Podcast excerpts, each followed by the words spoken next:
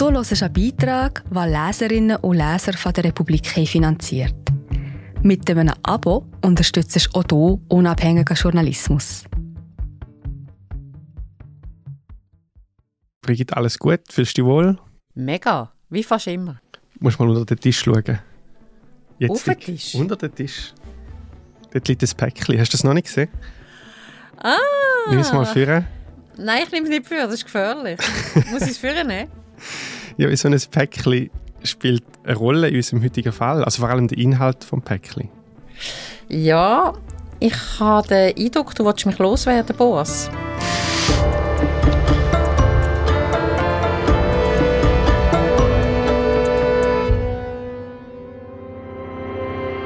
Willkommen bei der dritten Gewalt, im Justizpodcast von der Republik. Ich bin der Boas Ruh und bei mir ist Brigitte Jollimann. Hoi Brigitte. Hoi, Boas. Und jetzt machst du aber mal auf ein Päckchen. Muss ich es wirklich Ich hole es führen. Hol's führen. Boas, ich befürchte, du machst dich schwer strafbar. Gut. Muss ich es öffnen? Ja, Gut. Ähm, das ist eines von diesen Päckchen, die man fast nicht aufbringt. Liebevoll, aber schwierig. Es ist ein weißes Pulver drin. ja. Es sind 23 Gramm Urdinkelmehl. Ja, das ist ein schwerer Ja. Fall. Erinnert dich das an etwas? Ja, das ist ein sehr ein schwerer Fall.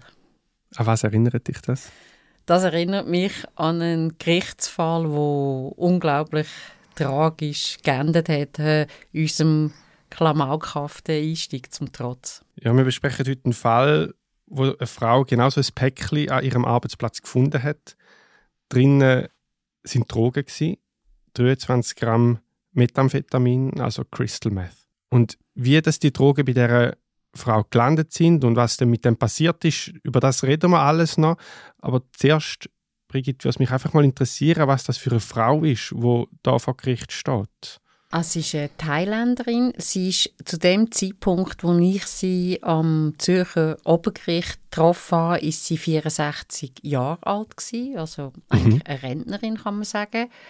Ich sehe sie noch deutlich vor mir. Sie ist so eine kleine, feine, zarte, sehr unscheinbare Frau gewesen. und sie hat auch sehr, sehr verschüchtert, nervös und, und ja, und, und schwer beeindruckt gewirkt. In dem großen pompösen Gerichtsgebäude ist sie wirklich ähm, ja, sehr untergegangen und fast ein verdrückt worden.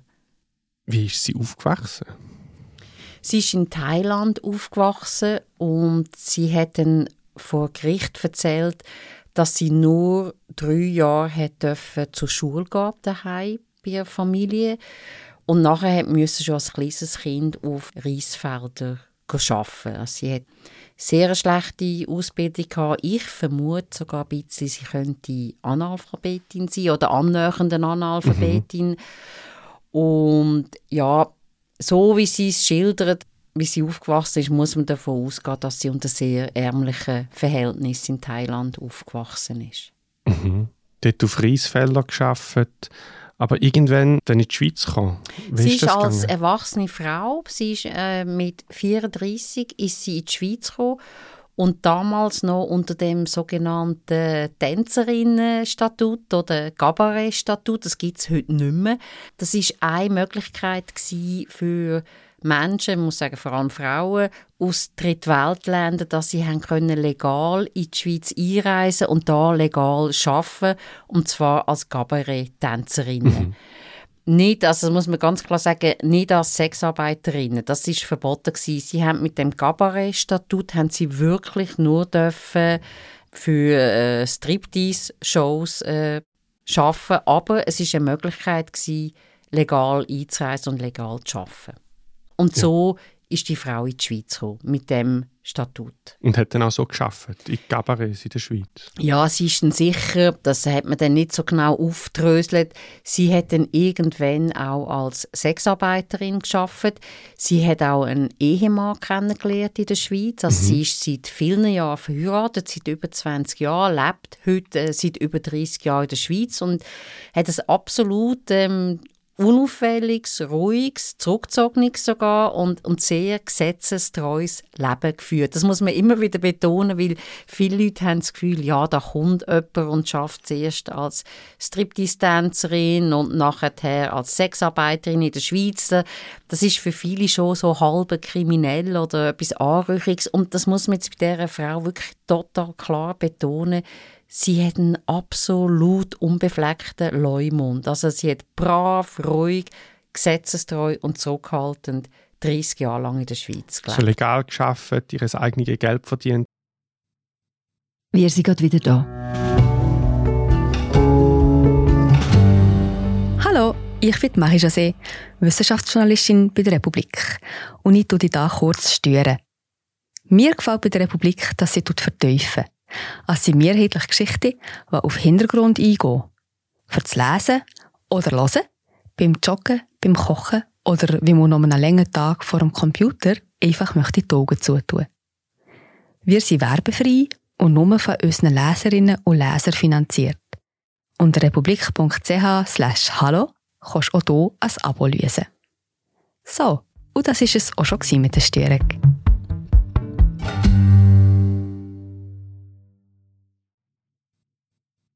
Absolut legal. Kurate, wer, wer, hat sie geheiratet? Das ist ein Schweizer Ehemann. Ich habe mhm. den auch gesehen. Der ist vor Gericht gekommen. ein älterer Herr, der seine Frau sehr unterstützt. Das haben wir gemerkt. Also er ist, äh, ja, ist wirklich an ihrer Seite gesessen, hat sie immer beruhigt während dem Prozess, hat er gut zugeredet. Also man hat gemerkt, die zwei, die verbinden etwas miteinander. Er macht sich Sorgen um sie.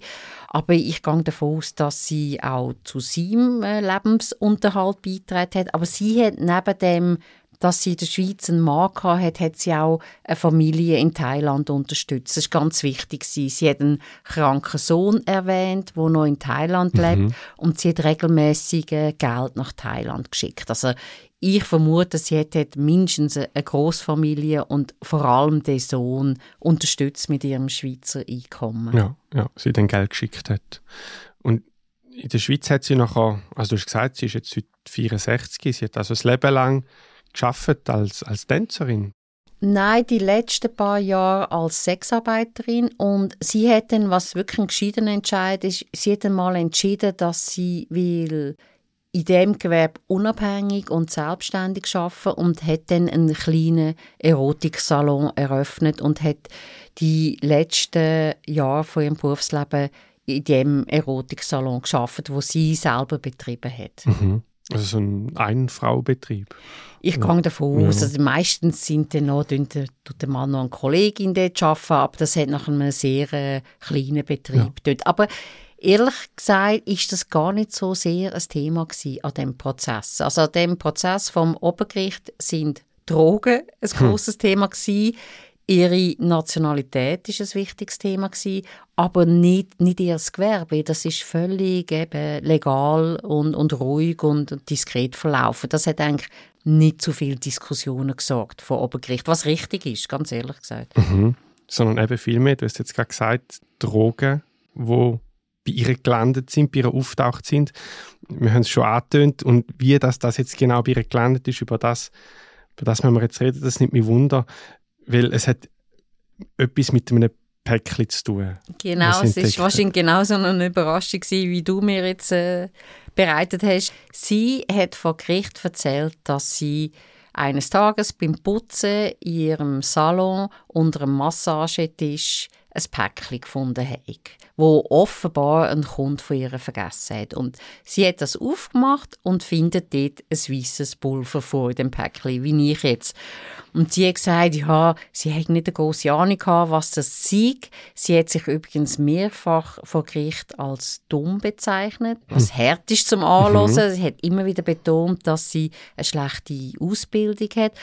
Aber sie ist neugierig sie hat das weiße Pulver gefunden und dann hat sie gesagt, ja, dann hat sie mal auf YouTube äh, nachgeschaut, was man denn macht mit so weißem Pulver. Sie hat schon vermutet, dass das Drogen sind, hat nicht genau gewusst was und dann gefunden, ich tu mal ein bisschen rauchen von dem weißen Pulver und hat dann offen und ehrlich gesagt, sie hat aber nicht viel gespürt. Vielleicht hat sie auch nicht inhaliert, weil sie darf eigentlich sonst nicht rauchen und Drogen nehmen sie schon gar nicht. Ähm, das Einzige, was sie macht, ist ab und zu Alkohol trinken, aber sonst das andere Zeugs interessiert sie eigentlich nicht. Also sie hat einfach gedacht, das ist irgendeine Droge, ich will das mal ausprobieren. Und hat es auch ausprobiert und hat dann auch sofort gesagt vor Gericht, ja, sie sei einfach naiv gewesen und sie sei dumm gewesen. Sie sei einfach eine dumme, alte, leicht schwerhörige Frau. Das hat sie selber gesagt. Das hat sie gesagt. Mhm. Ich habe das geschrieben im Artikel mit einem schlechten Gewissen. Es ist wirklich schwierig, wenn man einen Mensch als dumm muss bezeichnen.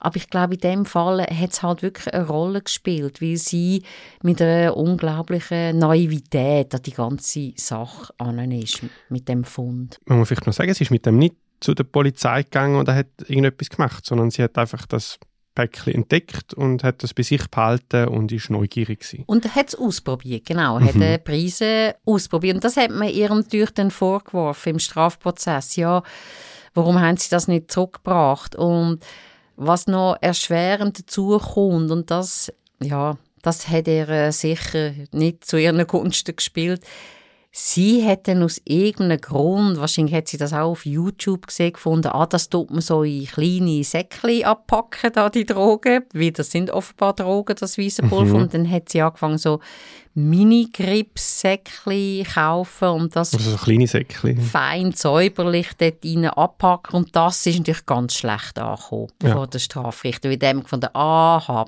ist sie doch so eine gewiefte Drogenhändlerin und nicht so naiv und dumm und zufällig gefunden. Also die Handlungen nach dem Drogenfund, das, ja, das hat dann vor Gericht ihre Glaubwürdigkeit geschmälert. Man hat ihr das dann nicht mehr so richtig abgenommen, dass sie das nicht gewusst hat, um was es geht und man hat halt dann vermutet, dass sie es doch hat verkaufen. Sie hat eben, ausgesehen wie bei einer Dealerin, genau, wenn sie so abpackt. ja, bei einer, so einer mhm. professionellen Drogenhändlerin mhm. und ja, der Vorwurf hat sie sich müssen gefallen lassen. Wieso haben sie das nicht der Polizei gebracht? Mhm. Und das hat sie nicht gemacht. Das hat sie eindeutig nicht gemacht. Mhm. Ja, wie man vielleicht sagen, also das Pulver das war Methamphetamin, bekannt als Crystal Meth spätestens seit der Fernsehserie Breaking Bad ist das ein bisschen allgemein bekannt und das ist keine harmlose Droge. Nein, überhaupt nicht. Gut, ich bin jetzt nicht sicher, ob sie Breaking Bad gesehen hat, die Frau. Das passt vielleicht nicht so zu ihren Interessen, aber es ist eine verheerende Droge. Es ist ganz eine schlimme Droge, die großes Unheil anrichtet. Das ist auch immer wieder betont worden in dem mhm. Verfahren. Und sie, ja, Sie sagt, sie findet das, äh, sie lässt es liegen bei sich im Salon. Sie hat dann auch gesagt, sie hat immer damit gerechnet, dass der Besitzer das kommt wieder holen. Sie hat glaube ich, auch ein bisschen Angst davor, denkt, das gehört jemandem und die Person kommt es holen und wo das einfach nicht passiert ist, ja, dann hat sie es aufgemacht und probiert und anfangen abpacken, was wirklich keine gute Idee war. Ja. Aber irgendwann ist dann gleich Polizei ins Spiel gekommen. Wie haben die denn von diesen Drogen Wind bekommen? Ich, das ist nicht um Drogen gegangen, wo die Polizei bei ihr vorbeikommt. Es ist so, wenn man im Sexgewerbe schafft, dann kommt regelmäßig die Polizei vorbei und tut mal ja, dort den Laden kontrollieren. Das erzählen die Sexarbeiterinnen immer. Also man kann so legal, ja, ja, die können eben schauen, was mhm. läuft in dem Laden, wer ist da. Ist alles äh, okay? Und die Frau ist in Panik verfallen, wo die Polizei gelütet hat an der Tür. Sie hat sofort an das Päckchen gedacht und hat dann wirklich so blind, wütig und auffallend und komisch und nervös probiert, ähm, das Päckchen zu verstecken, dass die Polizei sofort gemerkt hat, das stimmt etwas nicht und das in 0, nichts gefunden hat, das Pulver. Und dann, ja, dann hat das Drama angefangen und sie ist dann auch sofort in Untersuchungshaft gekommen. Die Frau ist da, lässt die Polizei nicht mit sich scherzen. Mhm. Darum ist sie jetzt auch vor Gericht gelandet wo du sie dann gesehen hast, angeklagt wegen Widerhandlung gegen das Betäubungsmittelgesetz. Und sie sagt aber, sie hat es gar nicht bewusst gemacht, das ist einfach so bei ihr gelandet. Ist das denn schon strafbar? Also wenn jetzt irgendjemand bei mir Drogen versteckt und ich merke das vielleicht gar nicht erst, sie hat es jetzt gemerkt, aber wenn ich es jetzt auch vielleicht gar nicht merke, komme ich dann auch Ja, ja, ist, also bei den harten Drogen ist eigentlich alles sofort strafbar. Ja. Also auch der reine Besitz. Und sie hat, ja, sie hat die Drogen besessen, indem die bei ihr im Salon waren, ist sie Besitzerin von dieser Drogen. Auch wenn, jetzt mal angenommen, das stimmt, was sie erzählt, auch wenn sie es nicht beschafft hat, wenn sie sie gar nicht wollen hat, wenn es wirklich jemand bei ihr vergessen hat.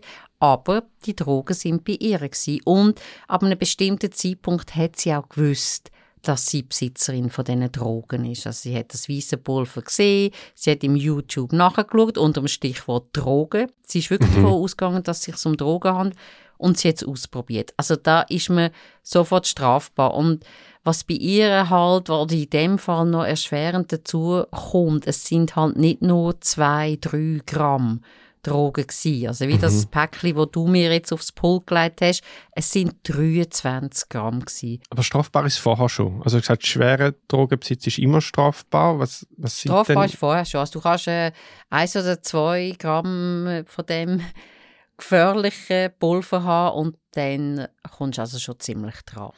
Und es ist viel. Also in dem Päckchen, habe es da eben abgemessen, dass, dass das Mehl 23 Gramm, also es hat locker Platz in meiner Handfläche. Es ist nicht wahnsinnig viel, aber es zählt doch als große Menge. Wo ist denn da die Grenze? Das Bundesgericht sagt, dass bei dieser Härtedroge, dass ab 12 Gramm redet man von einem schweren Fall. Und da haben wir jetzt 23 Gramm. Also das haben Das ist deutlich ein schwerer Zürcher Fall. Oberrichter ganz klar gesagt, schauen Sie, da gibt es keine Diskussion, es tut uns leid, das ist ein schwerer Drogenfall. Man könnte sie nicht wegen etwas anderem verurteilen. Das Bundesgericht sagt, ab 12 Gramm, bei Ihnen haben wir 23 Gramm gefunden. Und 11 Gramm wäre jetzt noch kein schwerer Fall. Ja, das ist eben ein bisschen gemein, wenn man sich das vorstellt. Wenn jetzt der, wer immer die Drogen, das Pulver liegen lassen hat im Salon, Salon wenn der 11 Gramm liegen gelassen hat, dann wäre es ganz eine andere Diskussion und die strafrechtlichen Konsequenzen wären enorm anders. Das ist ein bisschen, das ist ein das Unheimliche und das Unangenehme bei diesen Drogenfällen. Es ist, der Verteidiger hat auch immer von dieser Grammjustiz geredet und dass das eigentlich ungerecht ist, also dass man am Schluss die Richterinnen und Richter anhand von Gramm entscheiden, ob es jetzt ein schwerer oder nicht ein schwerer Fall ist und was es noch für weitere Konsequenzen hat. Das ist wirklich von einzelnen Gramm abhängig. Da gibt es einfach so einen harten Cut. So, 11 ist noch okay, 12 ist dann schwer. Ja, so Das ist ist- okay. äh, die Rechtsprechung vom Bundesgericht. Man kann das gut finden oder nicht. Es gibt übrigens auch namhafte Juristinnen und Juristen, die finden, man soll die ganzen Drogengesetze äh, einfach aufheben. Ich glaube, ähm, das wird zu einer grossen Entlastung führen von der, von der Strafjustiz. Aber die Gedanken, die sind noch nicht mehrheitsfähig. Also Stand heute streiten wir uns noch um einzelne Gramm. Und zwar jetzt im Fall von der 64-jährigen Thailänderin. Was droht ihr denn jetzt? Sie ist zu einer Freiheitsstrafe verurteilt worden, zwölf Monate, bedingt, weil sie Ersttäterin ist. Sie hat sich vorher nie etwas zu Schulden kommen lassen. Mhm. Aber das, ich denke, das hat sie sogar akzeptiert, so eine bedingte Strafe. Was bei ihr wirklich verheerend ist und, und erschwerend dazugekommen ist, ist die Landesverweisung. Mhm. Weil es ein härter Drogenfall ist und weil das eine sogenannte Katalogtat ist, ein Katalogsdelikt, ein schwerer Betäubungsmittelfall. Also das heißt, sie ist keine Schweizer Bürgerin. Also sie hat 30 Jahre in der Schweiz gelebt, aber hat sich nie einbürgern lassen in dem Fall. Das war ein grosses Thema gewesen an dem Berufungsprozess vor Obergericht. Das hat der Gerichtspräsident auch gefragt. Wie kommt das, dass sie 30 Jahre in der Schweiz leben und sich nicht einbürgern lassen haben? Und sie hat das äh, völlig äh, nachvollziehbar gesagt, in, in wenigen Worten und übrigens immer mit einer Dolmetscherin. Also sie hat Also sie hat gar nicht Deutsch geredet. Nein, es ist eine, Thailand, Ah. thailändische Dolmetscherin im Saal. Sie hat gesagt, schauen Sie, ich bin zu wenig lange in die Schule gegangen und um mich einbürgern zu lassen, hätte ich müssen in der Schweiz in die Schule gehen und das habe ich nicht können. Das ist nicht gegangen. Sie hat nicht weiter ausgeführt, warum sie das nicht hätte können. Ich gehe schwer davon aus, dass sie auf ihre sehr karge Schulausbildung zu reden gekommen ist, dass sie meint, ich bin ja nur drei Jahre in Thailand in der Schule, ich kann das nicht. Ich bin nicht in der Lage, in der Schweiz noch Kurs zu besuchen oder Schule zu besuchen. Und sie hat müssen ihr Leben verdienen. Sie hat müssen Geld verdienen. Sie hat müssen ihre Familie unterstützen. Sie hat wie die Ressourcen nicht gehabt, um, ja, um in der Landessprache zu lehren oder sonst Gebräuche der Schweiz zu lehren. Und sie hat gesagt, das ist der Grund, warum sie sich nie hat einbürgern lassen. So weil sie einfach die intellektuellen Kapazitäten nicht Und die zeitlichen nicht gehabt mhm. hat. Sie mhm. müssen Geld verdienen. Sie hat einfach nicht Zeit gehabt, sich um ihre Ausbildung zu kümmern. Also eine Landesverweisung droht eine Ausschaffung. Da hat es ja mal die Initiative gegeben, 2010, die Ausschaffungsinitiative von der SVP. Die ist hier angenommen worden. Bekannt bis heute immer noch die, die Plakate, die, die rassistischen Schöffli-Plakate. Das ist damals bei der Ausschaffungsinitiative gegeben, wo verlangt hat, dass Ausländer bei einer gewissen Reihe von Delikten automatisch ausgeschafft werden. Also auch jetzt so ein Delikt wie bei dieser Thailänderin vorliegt. Ich kann mich noch erinnern, dass es nachher große Diskussionen gegeben hat wegen einer Härtefallklausel. Also das hat ja das Parlament eingeführt, ähm, wenn das Gericht sagt, das sei jetzt ein, ein Härtefall, dass dann eine Person nicht mehr ausgeschaffen werden. Das hat dann nachher noch die Durchsetzungsinitiative von der SVP etc. Aber heute gibt es die, die Härtefallklausel, die hat nicht gezogen in dem Fall. Nein, auf das hat sich die Frau, das heißt beziehungsweise ihre Verteidiger natürlich berufen. Sie haben geltend gemacht, das liegt ein Härtefall vor, weil das ein Katalogdat ist, wo eigentlich zu einer obligatorischen Landesverweisung führt. Das haben sie nicht können bestreiten, weil es ein schwerer Drogenfall ist. Und sie haben dann wie betont, dass die Frau seit 30 Jahren in der Schweiz lebt, dass sie immer geschafft hat, dass sie den Ehemann unterstützt, dass sie Familie in Thailand unterstützt. Und was auch noch ein wichtiges Thema war, der Ehemann von der Frau ist herzkrank. Das hat sie selber erzählt vor dem Obergericht. Sie hat gesagt, schauen Sie, mein Mann kommt die beste medizinische Versorgung da in der Schweiz über. Und ich lebe jetzt seit 30 Jahren da. Bitte lassen Sie uns da bleiben. Sie hat wörtlich gesagt, ich will nichts anderes als da bleiben und können da in der Schweiz sterben zusammen mit meinem Ehemann. Und es ist auch meinem Mann nicht zuzumuten, dass er jetzt mit mir zusammen muss auf Thailand gehen wegen dieser blödsinnigen Tat. Und sie hat gesagt, ich hätte nie gedacht, dass das so ein Blödsinn, der Blödsinn, den ich gemacht habe, dass der so enorme Konsequenzen wird haben. Und wieso ist denn gleich kein Härtefall gewesen? Das hat ähm, der Obergerichtspräsident hat das relativ klipp und klar dargelegt. Er hat gesagt, sie sind zu wenig integriert. Was ich hart finde, muss ich sagen, weil sie halt wie die intellektuellen Fähigkeiten nicht hatten, um sich da ja gross Schweizer Gesellschaftsleben zu mischen. Und sie hat das auch nicht wollen. Sie und ihr Mann die haben ein zurückgezogenes Leben geführt. Und ich finde, das muss akzeptiert werden als Lebensform. Das kann man ihr nicht zum Vorwurf machen. Aber schlussendlich in dem Strafverfahren ist genau das passiert. Also sie ist halt in keinem Jodlerclub, sie ist nicht in einem Schwingverein, äh, sie ist auch nicht in der Damenriege. Sie kann Sprache nicht gut.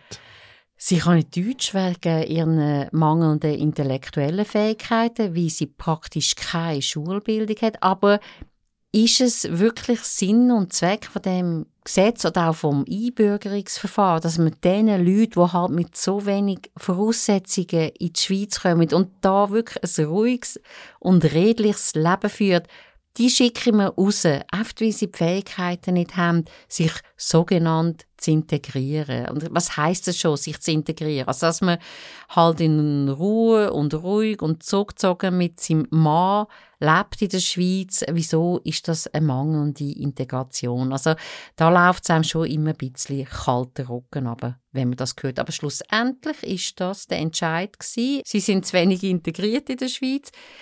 Was auch noch ein Argument war vom Gericht, ja, sie reisen ja regelmäßig nach Thailand und besuchen dort ihre Verwandten und das ist ihnen zuzumuten. Es ist ihnen zuzumuten, dass sie jetzt halt fünf Jahre auf Thailand gehen und dann muss ihr Mann halt mitkommen. Also die Landesverweisung ist für fünf Jahre mhm. ausgesprochen worden, aber mhm. realistischerweise gesehen, die Frau ist 64 und ähm, jetzt muss sie für fünf Jahre dort raus, dann ist sie 70 oder noch älter, also muss alles aufgeben, was sie in der Schweiz geschaffen hat, wirklich, was sie sich mit harter Arbeit da aufgebaut hat, das ist alles zunichte, das muss sie alles aufgeben. Und ich weiß nicht, wie sich das Ehepaar entschieden hat. Ich meine, die müssen jetzt darüber reden, wie gehen wir jetzt um mit dieser Situation? Gehen sie beide? Gehen beide, mhm. also traut er sich das zu tun, dem Mann, mhm. trotz seiner Herzkrankheit? Reisen wir hin und her? Oder ich habe das Paar beobachtet, wie sie nach der Urteilseröffnung aus dem Gerichtssaal gelaufen sind. Sie haben beide sehr betroffen, sehr schockiert reingeschaut. Sie haben fast kein Wort mehr gefunden. Man hat wie gemerkt, sie haben sich so angeschaut und sind dann stumm und, und, und entsetzt aus dem Gerichtssaal rausgelaufen. In der Pause war es noch anders. Da hat der Mann seiner Frau immer so aufmunternde Worte gesagt. Ich habe gemerkt, er probiert sie aufzubauen und Hoffnung zuzusprechen. Und das ist nach der Urteilseröffnung ist, ja, ist die Hoffnung weg gewesen. Ist mhm. alle Hoffnung weg gewesen. Ja, sie muss das Land jetzt verlassen. Mhm. Sie muss raus, das haben wir wollen. Das ist der Wille von einer knappen Mehrheit von der Schweizer Stimmbevölkerung, aber das wollen wir jetzt, ja. Also wir haben jetzt wie so zwei Klassen, zwei Kategorien von Menschen geschaffen.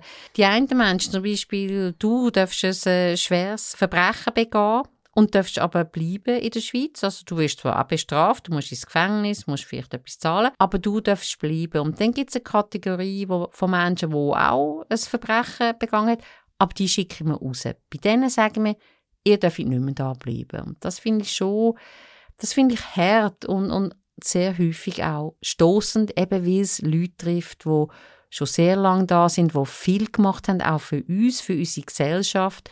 Und die schicken wir einfach wieder weg. Das ist so etwas Unversöhnliches. Mhm. Ja, man merkt, wenn du, wenn du von dem Fall erzählst, dass dich das ein bisschen beschäftigt. Es geht irgendwie, ich weiß nicht, das Gefühl, es geht da näher als andere Fälle. Stimmt das? Mir gehen Fälle häufig jetzt. Bei dem Fall ist mir oft einiges mehr aufgefallen. Eigentlich hat ja Strafrecht den Sinn, dass man Leute bestraft für das Unrecht, das sie begangen haben. Das ist eigentlich ein breiter Konsens. Also, wer Drogen bei sich hat, harte Drogen, wer harte Drogen konsumiert oder wer sonst etwas macht, was strafbar ist, die Person wird bestraft. Falls man es nachweisen kann, kann man nur sagen. Aber also wer einen Fehler begeht, wird bestraft. Das dürfen wir auch erwarten, wenn jemand einen Fehler begeht. Aber dass man jetzt zusätzlich noch zu dieser Strafe sagt, so, und dich schicken wir weg, dich schicken wir aus dem Land raus, das finde ich schwer verständlich. Und das ist in vielen Fällen, ist das eigentlich die eigentliche Strafe. Also, eine Freiheitsstrafe oder eine Geldstrafe oder eine Buß würden die meisten akzeptieren, aber dass sie jetzt wegen dem noch das Land verlassen das ist ja, das fällt vielen sehr schwer. Das führt übrigens auch zu einer zusätzlichen Belastung von der Strafjustiz und von der Strafgericht, weil fast jeder Fall, wo eine Landesverweisung ausgesprochen wird, wird gerichtlich angefochten oder an die nächste Instanz gezogen, weil das derart verheerende Konsequenzen hat für viele Leute. Viel verheerendere als eine Gefängnisstrafe oder eine Geldstrafe. Mhm. Ich glaube, dann ist gut, dass man so viel erzählt, damit das nicht vergessen geht. Danke vielmals, Brigitte, dass du uns von dem Fall erzählt hast. Danke dir, Boas, und das Dinkelmehl darfst du wieder zu dir heimnehmen. Gut. Das ist die dritte Qual, der Justizpodcast der Republik. Falls Sie Lob, Fragen oder Kritik haben, dann schreiben Sie uns doch. Wir freuen uns über jede Rückmeldung per E-Mail an audio.republik.ch oder über den Dialog von dem Beitrag. Konzipiert worden ist der Podcast vom Audioteam der Republik. Das ist Vivian Kuster und Stefanie Müller-Frank. Die Musik die kommt von Daniel Hobby und produziert hat die erste Staffel von der dritten Gewalt Stefanie Müller-Frank.